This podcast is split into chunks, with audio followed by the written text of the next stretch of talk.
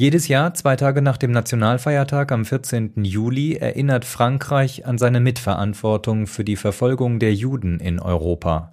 In diesem Jahr zitierte Staatspräsident Emmanuel Macron Jacques Chirac, der mit seiner Rede am 16. Juli 1995 zur Rafle du Veldiv in die Geschichtsbücher eingegangen ist. Je veux répéter ici les mots du président Chirac prononcés le 16 juillet 1995. Ces heures noires souillent à jamais notre histoire. La France, ce jour-là, accomplissait l'irréparable.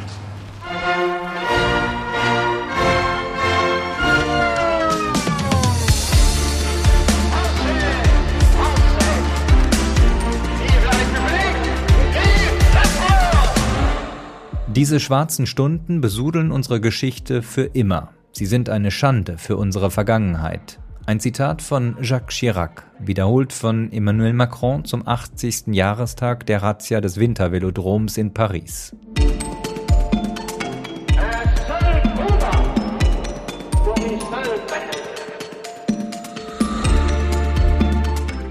Antisemitismus in Frankreich gestern und heute. Unser Thema in Folge 27 von Frankophil mit Andreas Noll am Mikrofon.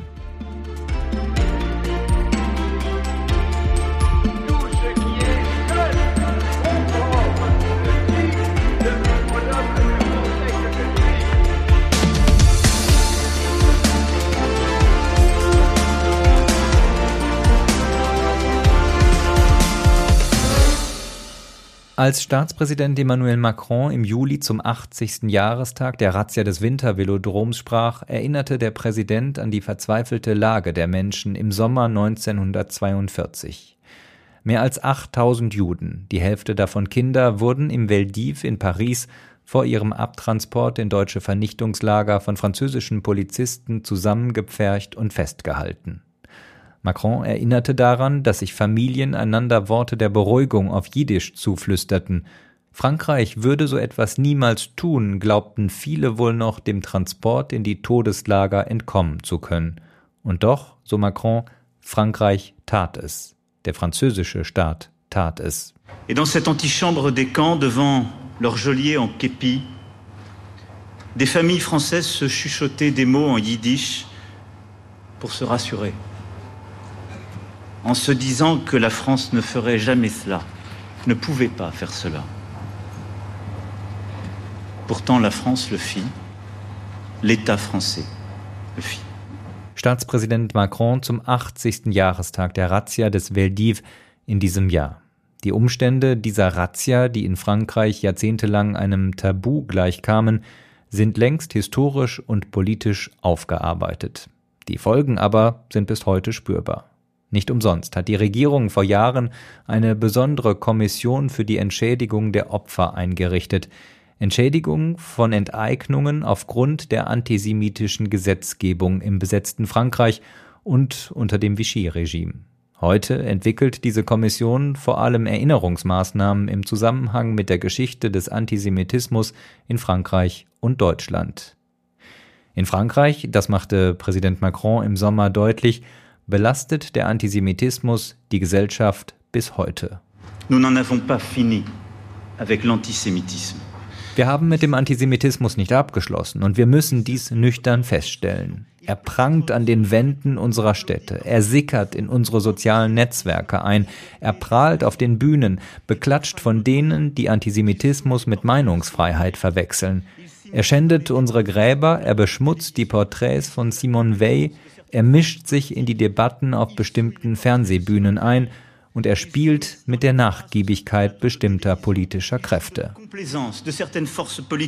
Antisemitismus in Frankreich. Das wollen wir an diesem 9. November besprechen mit Simone Rodan Benzaken, der Europachefin des American Jewish Committee in Deutschland. Aufgewachsen lebt sie mittlerweile seit vielen Jahren in Frankreich und mit Leonardo Kahn, bis zu diesem Sommer freier Korrespondent in Paris, unter anderem für die Jüdische Allgemeine, für Deutschlandfunk Kultur oder den Luxemburgischen Rundfunk. Er hat außerdem für Libération und France Inter gearbeitet. Derzeit absolviert Kahn ein Volontariat bei der Süddeutschen Zeitung. Frau Rodan Benzaken, am 9. November gedenkt Deutschland der Opfer der Reichspogromnacht. Welche Bedeutung hat der 9. November für die Juden in Frankreich? Dieser Tag ist, glaube ich, für ganz Europa ein wichtiger Tag, weil äh, er der Anfang von etwas war äh, und es heute, gerade wenn wir wieder Krieg auf unserem Kontinent haben, wenn wir wissen, was Hass ganz konkret bringen kann, wir sehen, dass der Antisemitismus wieder zurück ist auf unserem Kontinent, dann ist es umso wichtiger, daran zu erinnern, was passiert ist.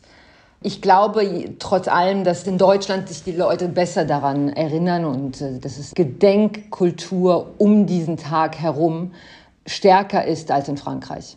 Aber glauben Sie, an so einem Tag spielt dieses Thema, spielt die Vergangenheit in den jüdischen Familien in Frankreich eine große Rolle? Nein, ich glaube nicht. Ich, im, Im Allgemeinen glaube ich nicht wirklich. Ich glaube, es ist ein Tag, den man ähm, in Frankreich zu gewisser Weise dazu benutzt, um sich daran zu erinnern und vor allem sich daran zu erinnern, was Hass und was eine gewisse Ideologie kreieren kann. Aber ich glaube, es gibt andere Daten in Frankreich, die mehr diese Rolle spielen. Zum Beispiel äh, die Razzia vom Veldiv. Es gibt andere, mehr spezifische französische Daten, die, glaube ich, mehr diese Rolle spielen. Wir kommen auf die Razzia gleich nochmal zu sprechen, aber vorher, Leonardo, würde ich dich gerne fragen. Du hast äh, viele Jahre in Frankreich gelebt, lebst jetzt in Deutschland. Hast du Antisemitismus in dieser Zeit persönlich erlebt in Frankreich? Ähm, schwierige Frage, weil an sich ja Antisemitismus immer so eine, so eine Abwägung ist. Also habe hab ich israelbezogenen Hass verspürt, auf jeden Fall in Frankreich. In Deutschland aber auch. Also ich denke jetzt, da würde ich ungern Frankreich da so als Land darstellen, was jetzt... Äh, ich denke, es ist auf jeden Fall schwierig, jüdisch in Frankreich zu leben, aber ich muss persönlich sagen, dass ich dieses Leben bevorzuge jetzt im Vergleich zu Deutschland, wo man ja an sich viel weniger Juden generell in, in Deutschland wohnen und deswegen das jüdische Leben selbst in Deutschland direkt halt mit der Shoah in Verbindung gesetzt wird. Ich habe das Gefühl, in, in Frankreich kann man da ein bisschen mehr einfach nur jüdisch sein, ohne direkt irgendwie äh, mit dem Massenmord an Juden in, in Verbindung gesetzt zu werden. Was macht das jüdisch sein für dich in Frankreich dann aus? Was meinst du damit? Mhm. Was kann man da einfacher leben als in Deutschland? Es gibt einfach viel mehr. Ähm, das ist dann nicht so außergewöhnlich, wenn man sagt, dass man jetzt irgendwie für Pessach nach Hause fährt oder so. Das also, ich habe das Gefühl, das Leben ist da einfach etwas entspannter und ich denke, es gibt auch die Unterscheidung, dass in Frankreich auch sehr viele Separaden-Juden wohnen. Das heißt, äh, Jüdinnen und Juden, die zum Beispiel aus Nordafrika oder Spanien oder so in Frankreich schon länger leben. Und das ist einfach eine andere Art, wie man Feste feiert und so ist etwas fröhlicher, um das so, so mal darzustellen. In Deutschland ist diese Gemeinschaft schon, vor allem sind das dann Aschkenasen, also Jüdinnen und Juden aus Deutschland, Polen etc. Das ist interessant, weil ich habe auch in Deutschland gelebt, auch wenn schon mittlerweile schon eine Weile her ist, dass ich Deutschland verlassen habe. Ich glaube auch, dass die Art und Weise, wie man in, in Deutschland und Frankreich sein Judentum erlebt, schon anders ist. Also auf jeden Fall, wie Leonardo gesagt hat, ist die Anzahl der Juden natürlich sehr anders und das jüdische Leben ist ganz anders. Äh, mehr als 50 Prozent der Juden sind Separaden hier in, in Frankreich. Kommt auf die Zahlen an, mit zwischen 500 und 600.000 Juden hier. Also ist natürlich ganz anders als in, als in Deutschland. Die meisten sind in Paris. Also das Leben ist schon ganz anders. Aber ich glaube, die andere, andere Sache ist, dass in Deutschland ist die Vergangenheit und die Fokalisierung auf, was es bedeutet, jüdisch zu sein, einfach ganz anders.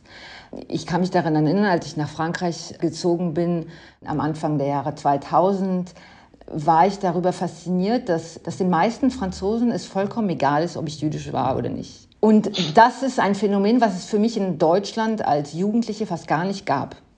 Es war immer in der Schule, in meinem Umfeld etwas Besonderes, äh, jüdisch zu sein. Und so, sobald jemand wusste, dass ich jüdisch bin, gab es entweder irgendwie so eine philosemitische Reagierung, ah, es ist genial und erzähl mal und unglaublich und wow und was ist mit dein, was, was war mit deiner Familie und oh, sind Leute während, während des Holocausts gestorben und, aber es war nie einfach normal das ist einfach in Frankreich ganz anders, ähm, oder zumindest war äh, jahrelang einfach ganz anders. Das, das einfach, okay, du bist jüdisch, äh, who cares? Äh, das, das ist einer der vielen Aspekte deiner multiplen Identität und das, das, das, ist, das ist wirklich nicht das Gleiche. Und deswegen ist einfach die, die Art und Weise, jüdisch zu sein, einfach Natürlich, da haben wir das, das, das separate Problem des Antisemitismus, aber Trotz allem ist die Art und Weise einfach, dass man dein jüdisches Leben leben kann und dass man vor allem seine multiple Identität leben kann,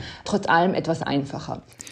Frau Rodan äh, Benzaken, äh, Antisemitismus kennt viele Formen in jedem Land. Er kann zum Beispiel aus dem rechten politischen Spektrum kommen, aber natürlich auch von links und dann Unabhängig von der politischen Orientierung gibt es auch zum Beispiel einen Antisemitismus, der stärker herkunftsgetrieben ist, wenn man an Antisemitismus unter Muslimen denkt zum Beispiel.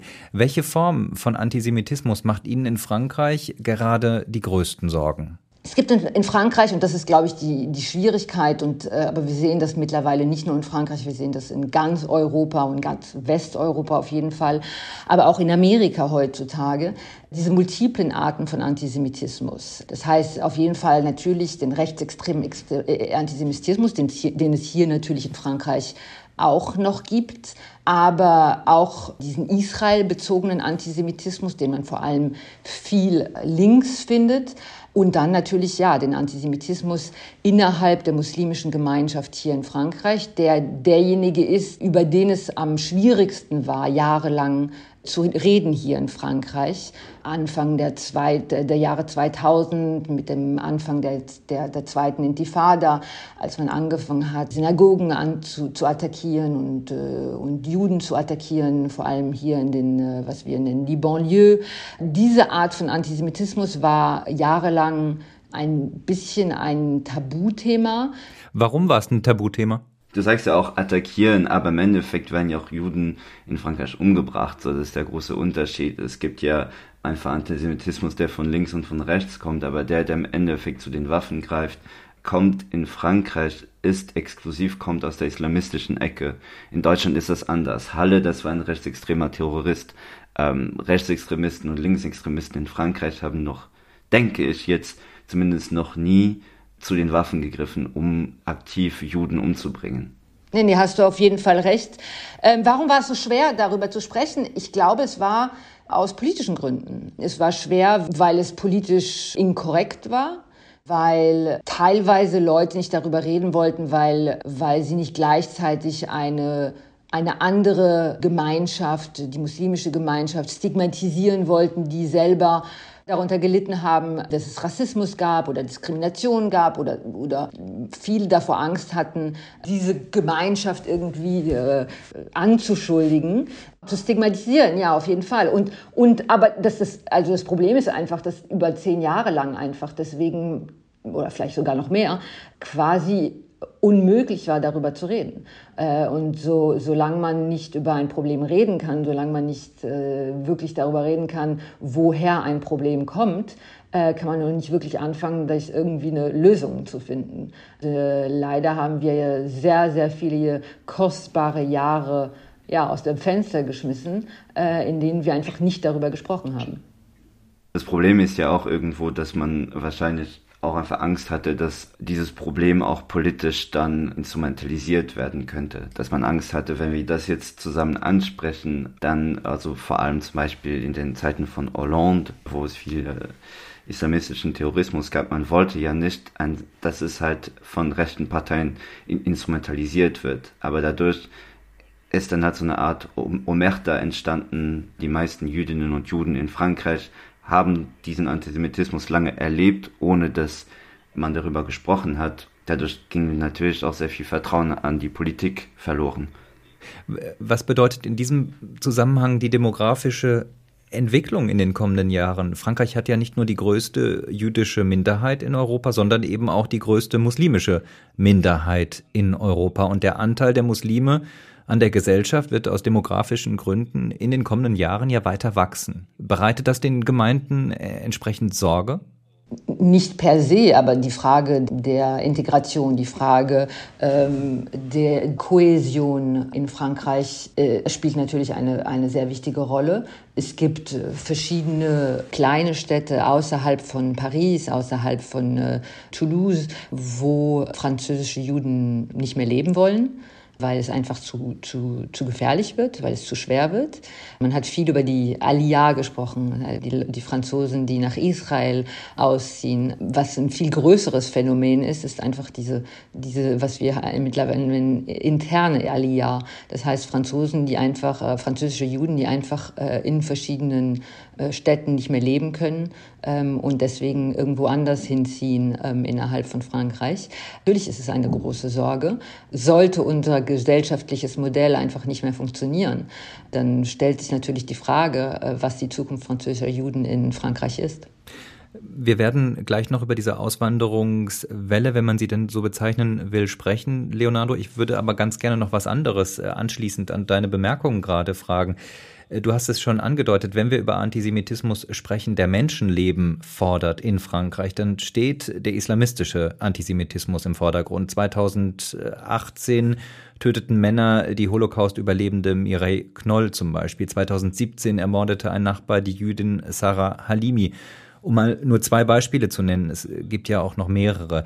Wie wird heute in Frankreich über Antisemitismus durch Islamisten gesprochen, nachdem wir viele Jahre einer islamistischen Terrorserie ja in Frankreich hinter uns haben?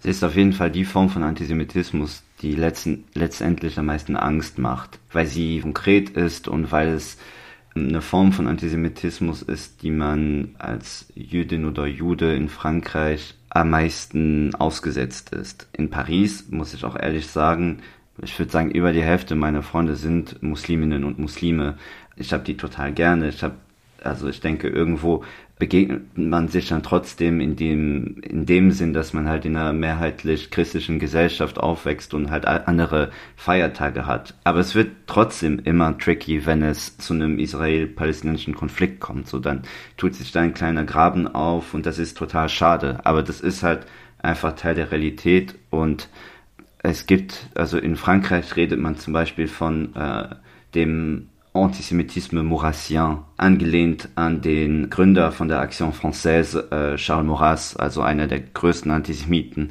in Frankreich. Und das ist so quasi das Klischee-Antisemitismus von Juden kontrollieren die Welt und haben eine Hacknase und tun jenes, tun dies. Und das ist so eine Form von Antisemitismus, die unter Christlichen auch irgendwie äh, sehr, sehr kleinlich immer noch ab und zu auftaucht mit, mit so kleinen Anmerkungen. Aber das ist nicht die Form von Antisemitismus, die man als Jüdin oder Jude sehr oft ähm, ausgesetzt ist. Die Form, äh, die man sich heute als Jude, mit der man oft konfrontiert wird, ist sehr oft Israel bezogen. Und ich denke, das ist bei den meisten auch mehr oder weniger gerade angekommen. Es wird halt von dem neuen Antisemitismus gesprochen, was viele Linke absprechen, weil es irgendwie bedeutet, dass es zwei verschiedene Antisemitismen gibt. Aber ich finde den Begriff trotzdem praktisch, weil sonst hm, hat man so eine, eine, eine Debatte, so einen Diskurs über Antisemitismus, der mit der Realität gar nichts mehr zu tun hat. Äh, fühlst du dich dann immer berufen, wenn du sagst, es geht dann vor allem um, um, um Israel, Israel, die israelische Politik zu verteidigen? Das ist eine, eine gute Frage. Ich denke, bei mir ist es halt einfach unterschiedlich, weil meine Mutter äh, Israelin ist. Es gibt ja aber auch äh, Jüdinnen und Juden, die keine Aliyah gemacht haben und äh, auch nach dem Zweiten Weltkrieg weiter in, in Europa, in Frankreich, waren es ja drei Viertel von den Jüdinnen, die, die dann trotzdem in Frankreich geblieben sind. Das kann, das kann ich jetzt nur für mich beantworten. Viele Juden nervt es, immer auf Israel reduziert zu werden, weil es irgendwie auch bedeutet, äh, man hat außer Israel keine, keine Heimat und das ist ja auch etwas antisemitisch, dass man sagt, geht bitte aus Europa raus. Das einzige Land, was euch, zusteht, ist Israel, aber äh, für mich ist das halt Teil meiner Realität und dann muss man halt jetzt gerade auch nach den Wahlen irgendwie komischen Spagat machen als politisch links ausgerichteter Bürger, muss man ja natürlich eine rechte bis rechtsextreme Regierungen natürlich kritisieren. Und, und dieses Wahlergebnis ist auch in dem Sinne erschreckend, aber die habe ich auch nicht zu verantworten. Ich kann das nur meinen Freunden oder meinen KollegInnen das einfach helfen, das zuzuordnen, wie das zu verstehen ist, das Wahlergebnis. Frau Rodan Benzaken, äh, die Daten, die ich zu einer möglichen Auswanderungswelle oder zu möglichen Auswanderungswellen von Juden aus Frankreich gefunden habe, die sind widersprüchlich. Klar ist jedenfalls, Jüdinnen und Juden aus Frankreich werden in Israel von der Regierung, vom Staat mit offenen Armen empfangen. Haben Sie den Eindruck, dass die jüdische Gemeinschaft das Leben in Frankreich heute noch als sicher empfindet oder gehen Sie davon aus, dass die Auswanderung Richtung Israel weiter steigen wird? Und wie stark ist die Auswanderung derzeit? Also ich verstehe natürlich, dass man diese Frage immer mal steht, aber ich muss ganz ehrlich sagen, ich finde, es ist sehr schwierig, wirklich sie zu beantworten. Also die einzigen Zahlen, die wir haben, sind auf jeden Fall die Zahlen von der Auswanderung nach, nach Israel. Wir kennen nicht die Zahlen von Auswanderung woanders. Wir kennen nicht die Zahlen von Auswanderung nach Kanada, nach England, nach Amerika. Also deswegen finde ich das immer etwas schwierig. Also nicht alle Juden gehen nach Israel. Die andere Frage, die wir nicht wissen, ist, wir wissen nicht, wie viele Leute wieder zurückkommen. Das gibt es eben auch. Die französische Juden, die auswandern, die sagen, okay, wir, fahren, wir, wir, gehen nach Israel und dann nach einem Jahr, zwei Jahren sagen, hm, vielleicht war Frankreich doch nicht so schlecht und wir kommen wieder zurück. Also deswegen finde ich diese, diese, diese Zahlen immer ein bisschen schwierig. Was ich interessanter finde, ist das, was ich vorhin gesagt habe. Also die, die, die Indikatoren, die uns sagen können, wie die Realität französischer Juden ist in Frankreich. Dafür scheint mir der erste Punkt wichtig zu sein, äh, diese interne Alia, das heißt die Möglichkeit einfach als französischer Jude da zu leben, wo man will. Es ist einfach nicht normal, dass man in Clichy-sous-Bois oder Sarcelles lebt und dann einfach äh, nicht mehr dort leben kann, weil es einfach zu gefährlich wird. Also das, glaube ich, als, als europäisch, äh, europäischer Bürger kann man das einfach nicht okay finden. Das ist einfach ein, ein relativ großes Phänomen. Der zweite Aspekt ist einfach die, die Erfahrung, die es einfach gibt französischer Juden. Äh, und da haben wir mittlerweile verschiedene Studien. Wir haben hier äh, vom American Jewish Committee eine, eine Studie in Frankreich gemacht, wo man ganz klar sieht, dass französische Juden Angst haben, dass die meisten Eltern Angst um ihre Kinder haben, dass die meisten Jugendlichen in Frankreich schon mal Antisemitismus erlebt haben und dazu auch, genau, ich, hätte, ich würde dazu nur ganz gerne was auch beifügen, so weil auch generell mit der Aliyah, das muss ich jetzt, das ist ein bisschen so meine eigene Meinung, aber da, damit wird auch sehr viel politisches Kapital geschlagen, dass sie dann auch, Israel sich dann auch mit sagt, also ein bisschen so auf breite Arme macht und sagt, falls etwas in Europa nicht klappt, ihr seid immer willkommen. Und es ist etwas, was natürlich im Endeffekt schön ist. Und ich verstehe auch, dass viele Jüdinnen und Juden sich nach Israel sehnen, aber also da zu denken, dass es da keinen Terrorismus gibt, ähm, das leuchtet ja irgendwie ein. Äh, und es heißt auch irgendwo, mag ich den Diskurs auch nicht so gerne, weil es bedeutet ja irgendwo, dass jüdisches Leben in Europa nicht möglich sei. Und ich denke, beides soll irgendwie auch parallel funktionieren. Also so, ich will jetzt gar nicht judgen, wenn Jüdinnen äh, und Juden nach Israel gehen. Viele haben das auch so mit den Spielen mit, mit dem Gedanken, aber äh, man darf auch nicht vergessen, dass es auch so ein Diskurs ist, der vor allem in der, der Rechten in Israel gut gefällt und die, die darauf auch sehr viel abspielen. Und ich denke, das ist ähm, im Endeffekt äh, vielleicht ein Diskurs, der dem jüdischen Leben in Europa auch schadet. Äh, Leonardo, wir haben jetzt gerade gehört, entscheidend ist, was innerhalb der Gemeinschaft, was innerhalb des Landes, was innerhalb Frankreichs passiert. Was macht die Politik in Frankreich heute? Um Juden zu schützen oder um Jud Jüdinnen und Juden ein, ein besseres Leben zu ermöglichen? Oh, das ist ein sehr, sehr spannendes Kapitel. Also auch so mega, mega komplex und ich habe mich da jetzt auch lange damit beschäftigt. Wir hatten den 80. Äh, Jahrestag der Razzia vom Wintervelodrom, La Rafle du Veldiv, hatten wir jetzt im Juli. Und was mir aufgefallen ist, da zum Beispiel ist das, ich denke, vor 10, 20 Jahren hat sich dieser Antisemitismus-Diskurs also die Kritik quasi von antisemitischen PolitikerInnen und Politiker von der Rechtsextremen hin zur Linksextremen gewandelt. Und das fand ich an sich relativ traurig, das zu sehen an so einem Tag, äh, der Rassemblement National mit Marine Le Pen. An dem Tag von der Kommunikation muss man sagen, halt mehr oder weniger sich keine Fehler erlauben hat, weil sie einfach seit zehn Jahren wissen, ähm, die Leute denken, wir sind antisemitisch, deswegen wählt uns keiner. Äh, und dass in, an so einem Tag von dem 80. Jahrtag im Endeffekt der ganze öffentliche Diskurs sich nur um äh, Jean-Luc Mélenchons Partei La France Insoumise dreht, weil sie mit mega komischen Formulationen sich dazu geäußert haben, die Raffel de Verdiv zum Beispiel meinte, eine Abgeordnete wäre nur von den Ko Kollaborateuren ausgegangen, was nicht stimmt. Es war halt die französische Polizei, es war eine Gewalt, die von den Instanzen mitten, also ist die, die Frankreich, der, der Vichy-Staat, die diese Gewalttat begangen hat, oder dass, dass sie immer weniger auch von Juden sprechen, sondern einfach zum Beispiel dann so formulieren wie äh, Menschen jüdischen Glaubens oder so etwas, aber sich so von diesem, von diesem Begriff so fernhalten wie möglich. Und das finde ich halt schon sehr, sehr traurig, das zu beobachten, weil natürlich sind rechtsextreme Parteien keine Freunde von Jüdinnen und Juden, aber der Diskurs mittlerweile hat sich so sehr verschärft auf äh, diesen Linksextremismus äh, und, und deren Abgeordneten, weil die alle, ich denke mal, alle Jüdinnen und Juden bis auf Einzelne aus der Partei verscheucht haben und da gar keine, gar kein Gefühl dafür haben, wie man damit umgeht und wie man das Problem adressiert. Und das ist sehr, sehr frustrierend. Geht es da auch um Unwissenheit? Also wenn ich jetzt mal schaue auf den Sozialistenchef Olivier Faure, der ja. hat in diesem Jahr zum Jahrestag eben jener Razzia im Veldiv äh, von Franzosen jüdischen Glaubens gesprochen, die deportiert wurden, was falsch ist, weil ja ausländische Juden deportiert wurden. Ja, genau. Also so teilweise.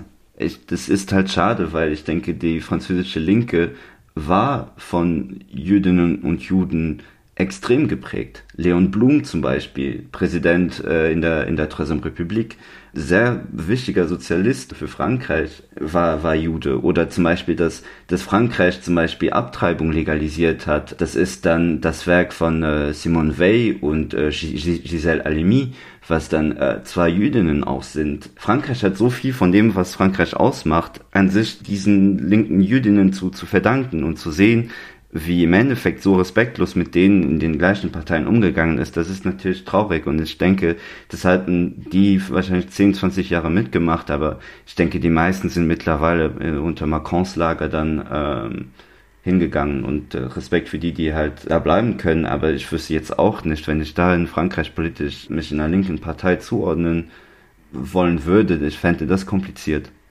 Was ich natürlich umso schwieriger finde, ist die Tatsache, dass, was wir jetzt sehen mit dieser NUPES, das heißt diese Allianz von verschiedenen äh, linken Parteien, in der die sozialistische Partei, die, wie Leonardo schon gesagt hat, eine Partei war, in der Juden ein Heim hatten, sich total aufgelöst hat in dieser Allianz mit der France Insoumise, die nicht nur die Sachen gesagt hat während des äh, Veldivs, aber die auch vor der Wahl Jeremy Corbyn von äh, Labour nach Frankreich eingeladen hat und äh, sie kennen bestimmt. Und darin kein Problem gesehen hat. Das ist das, was, was so frustrierend ist, weil dann sagen Jüdinnen und Juden aus diesen linken Parteien so, dass sie das nicht cool finden, dass sie darin ein Problem sehen und das wird einfach nie adressiert und das sieht man halt bei anderen Gruppierungen.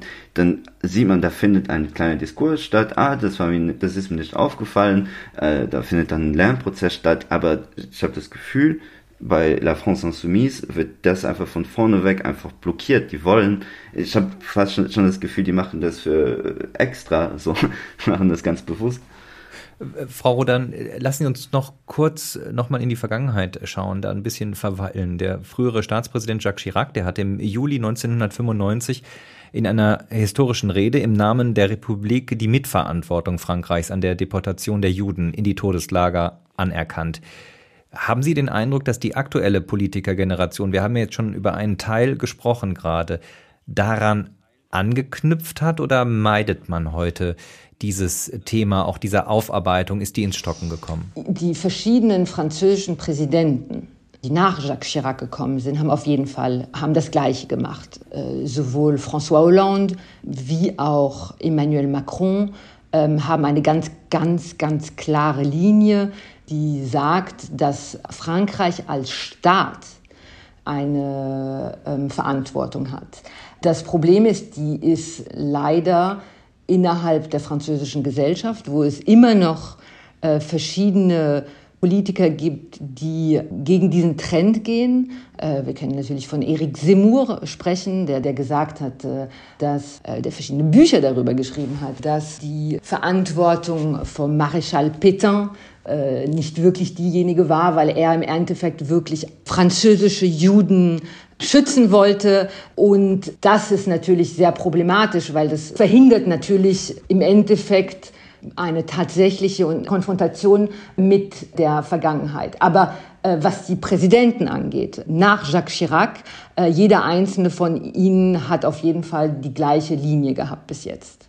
Äh, Leonardo, du hast gerade schon ähm, das Rassemblement National äh, angesprochen. Wenn wir über die aktuelle Politik sprechen, dann müssen wir über diese Partei sprechen, über diesen extrem rechten Rassemblement National der an diesem Wochenende einen neuen Vorsitzenden gewählt hat, den 27 Jahre alten Jordan Bardella, genau. Unter Jean-Marie Le Pen, dem Parteigründer, der die Gaskammern in Auschwitz als Detail der Geschichte mehrfach bezeichnet hat, galt der FN als offen antisemitisch. Wie siehst du, jetzt hast du gerade gesagt, in den letzten zehn Jahren hat die Partei sehr darauf geachtet, dass sie da nichts Falsches sagt. Wie siehst du heute die Partei?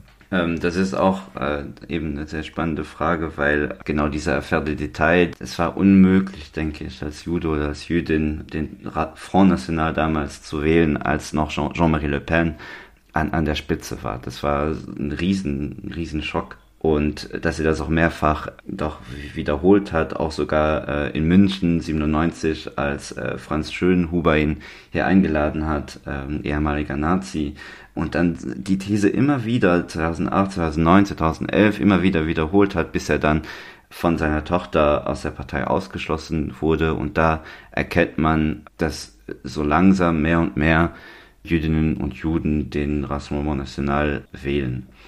Und die Frage ist, wie das sich mit Jordan Bardella ändert, weil Jordan Bardella ist ideologisch gesehen, würde ich sagen, noch ein Ticken extrem radikaler als Marine Le Pen. Ich habe den ähm, das erste Mal vor zwei Jahren äh, getroffen und der ist nicht so wortgewandt wie das. Also Marine Le Pen hat in der Hinsicht rhetorisch, muss man sagen, auch eine krasse Arbeit äh, der Desextremisierung. Man redet in Frankreich von der Dediabolisation äh, ihrer Partei. Das hat sie auch mehr oder weniger hinbekommen. Also es gibt mittlerweile Jüdinnen und Juden, die äh, den Rassemblement National wählen. Also und ob sich das mit Jordan Bardella ändert, ich würde sagen, einerseits spricht Sachen, spricht einiges dafür, weil er halt nicht mehr Le Pen heißt, sondern Bardella. Aber mit seinem Diskurs kann ich mir nicht vorstellen, zum Beispiel sein Konkurrent Louis Alliot, der Bürgermeister von Perpignan, der durfte jetzt vor einigen Wochen zwei sehr wichtige Personen in Deutschland und Frankreich äh, für die jüdische Gemeinschaft, Serge und Beate Glasfeld, mit einem Ehren, mit einer Ehrenmedaille auszeichnen. Und das ist natürlich ein Rieseneklat gewesen. Freunde von mir, die, die Nichte von, von Serge Glasfeld, das ist natürlich ein Riesenstreit hat das ausgelöst in der Familie, dass die sich auf einmal von einem Partei und eine wichtige, ein wichtiger Abgeordneter, Louis Alliot ist nicht irgendjemand, das ist der Ex-Partner von Marine Le Pen und dass so eine Person, ein Zeitzeuge, ein wichtiger Historiker, ein wichtiger Anwalt, der in Deutschland als Nazi-Jäger gilt, sich im Endeffekt von der rechtsextremen Partei auszeichnen lässt, das war natürlich, das hat den, den Schloss, den es davor gab, auf jeden Fall gesprengt. Äh, Frau Rodan Benzakin, ist das ein Zeichen dafür, dass die Entdiabolisierungsstrategie, ähm, Leonardo hat es ja gerade erwähnt von Marine Le Pen, dass die aufgegangen ist, diese Auszeichnung durch den Bürgermeister, wenn nun sogar die Glasfels keine Berührungsängste mehr mit RN-Politikern haben? Ähm, ja, es ist auf jeden Fall ein Problem, aber angesichts der Tatsache, dass äh, Louis Alliot ganz klar verloren hat gegen Jordan Bardella. Und Jordan Bardella ist 26 Jahre alt, sieht aus wie ein, ein guter junger Schwiegersohn. Jordan Bardella ist, äh, hat Leute um sich herum gehabt wie äh, Frédéric Chatillon, wie Émeric Choprat, die ganz klar äh, Radikale sind, pro Putin, pro äh, Bashar al-Assad, äh, Leute, die, die mit äh, Leuten wie Dieudonné und Alain Soral viel zu tun hatten, ganz, ganz radikale Antisemiten. Also Jordan Bardella äh, ist meiner Meinung nach eher das Signal, dass der äh, Front National oder Rassemblement National eher in eine andere Direktion äh, geht und dass es sehr schwierig sein wird für Marine Le Pen und für die Strategie von Dediabolisation noch lange ähm, funktionieren wird. Also es wird auf jeden Fall, werden wir jetzt sehen in den nächsten paar Monaten äh, und Jahren, was es, was es wird. Aber das Signal mit Jordan Bardella ist eher eine klare identitäre Radikalisation äh, des Rassemblement National als das, als das Gegenteil.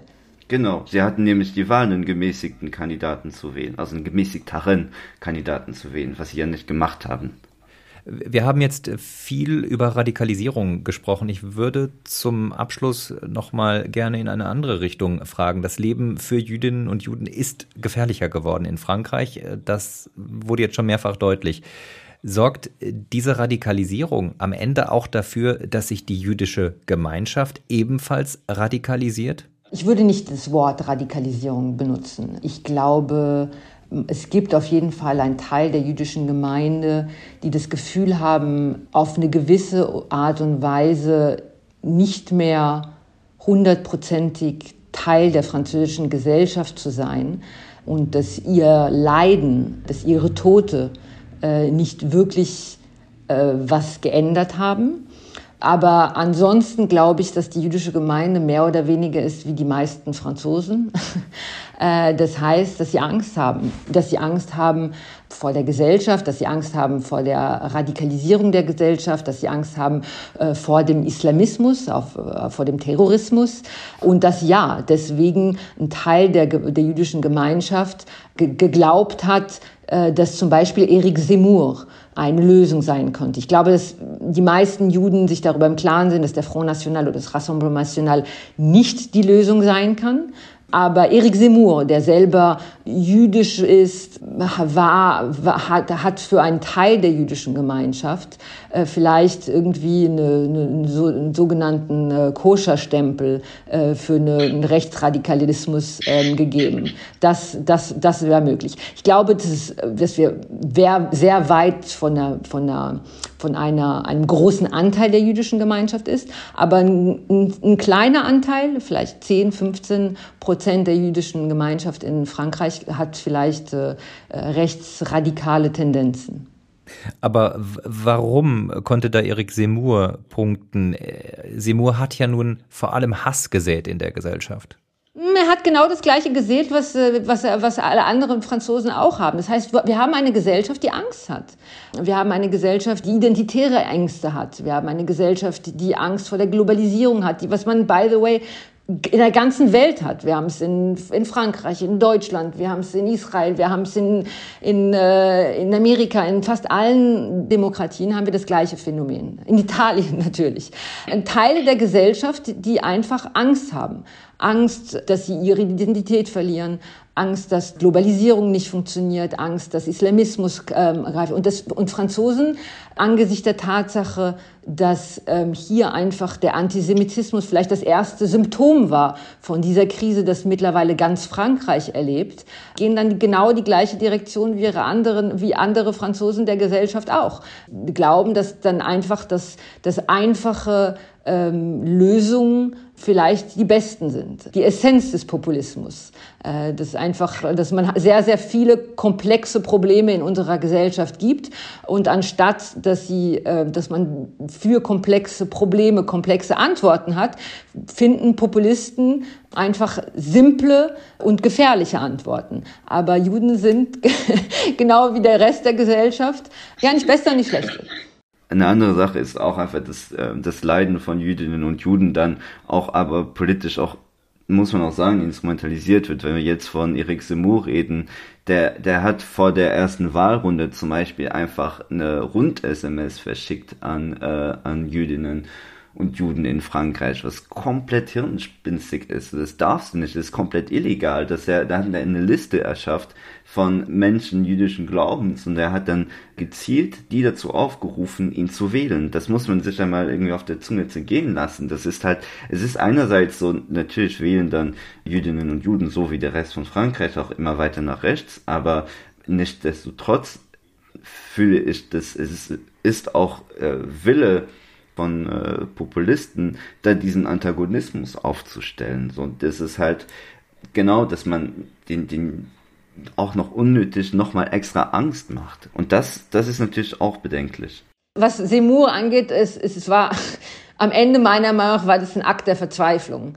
Am Anfang der Kampagne hat er genau das Gegenteil gemacht. Am Anfang der Kampagne, als er geglaubt, selber glaubte, Präsident Frankreichs zu werden und ein, ein großes Movement macht, hat er genau das Gegenteil gemacht. Er hat seine jüdische Identität fast ignoriert. Er hat sich selber fast als Katholike in der, in der Seele, in der Seele verkauft. Äh, der letzte Akt, wo er dann äh, diesen illegale E-Mails und, und Textmessages an Juden geschickt hat, war wirklich ein Akt von Verzweiflung. Populistischer Akt von Verzweiflung natürlich, aber es war ein Akt von Verzweiflung. Weil er wusste, dass er verliert. Antisemitismus in Frankreich gestern und heute. Unser Thema in Folge 27 von Frankophil. Zu Gast waren heute Simone Rodan Benzaken vom American Jewish Committee und Leonardo Kahn von der Süddeutschen Zeitung. Unterstützt wurde diese Folge von der Kommission für die Entschädigung von Opfern von Enteignungen aufgrund der während der Besatzungszeit geltenden antisemitischen Gesetzgebung in Frankreich. Gefördert vom Gustav Stresemann Institut in Bonn und dem Deutsch-Französischen Bürgerfonds. Am Mikrofon war Andreas Noll.